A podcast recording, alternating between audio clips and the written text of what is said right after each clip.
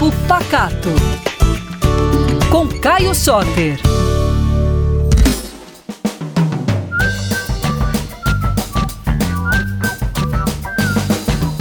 E aí, pessoal, tudo bem? Eu tô aqui mais uma vez para falar sobre comida boa e sobre a cultura de Minas Gerais.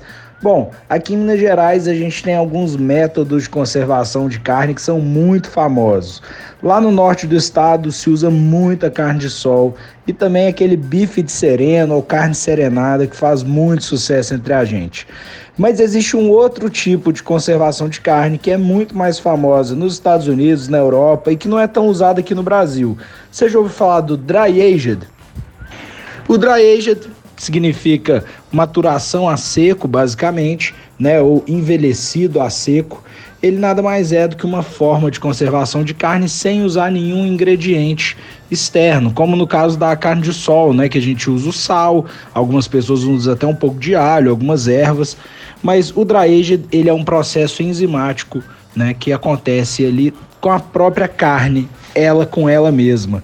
E esse processo ocorre em temperatura específica, em uma umidade específica. Basicamente, a carne tem que ficar ali na faixa de 2 graus e até 75, 80% de umidade.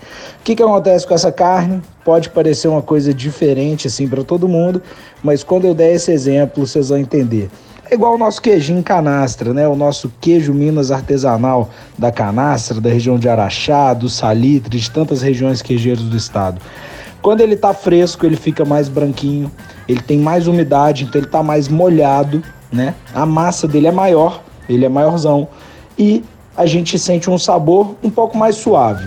À medida que esse queijo vai curando, o que, que acontece com ele? Ele vai perdendo peso, porque ele vai perdendo água, ele fica um pouco mais seco e ele vai ficar com um sabor mais intenso.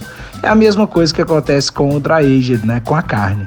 A carne ela vai intensificando o sabor e perdendo líquido e ganhando notas mais complexas, assim como o nosso queijo, que às vezes ele fica mais picante, às vezes dependendo da maturação mais adocicado, mais cremoso. Então essa carne vai ficar super macia e com notas de sabor bem desenvolvidas, de queijo azul, de castanha, de manteiga. É uma coisa muito interessante. Eu comecei minha carreira na cozinha fazendo dry aged. Eu comecei como fornecedor de outros chefes de cozinha. Eu vendia esse produto. Eu gosto muito disso, faz parte da minha história. Acho que vale muito a pena conhecer. Mas se você não tiver um dry aged aí na sua cidade, no seu bairro, porque é um produto ainda difícil de ser encontrado, uma carne de sol faz um papel bem legal também você vê que a carne de sol ela também é um pouco mais seca, ela é mais intensa. A diferença é que é um processo mais rápido. Como se adiciona o sal, a carne desidrata muito mais rápido. Então ali, dependendo em 24 horas, em 2, 3 dias, a carne já está pronta. Bom, então depois você vem me contar o que, que você achou de dry se você gosta, se você não gosta, se você prefere carne de sol. Vai lá no meu Instagram, arroba sem nenhuma letra repetida, no arroba PacatoBH. Um beijão para vocês e até a próxima.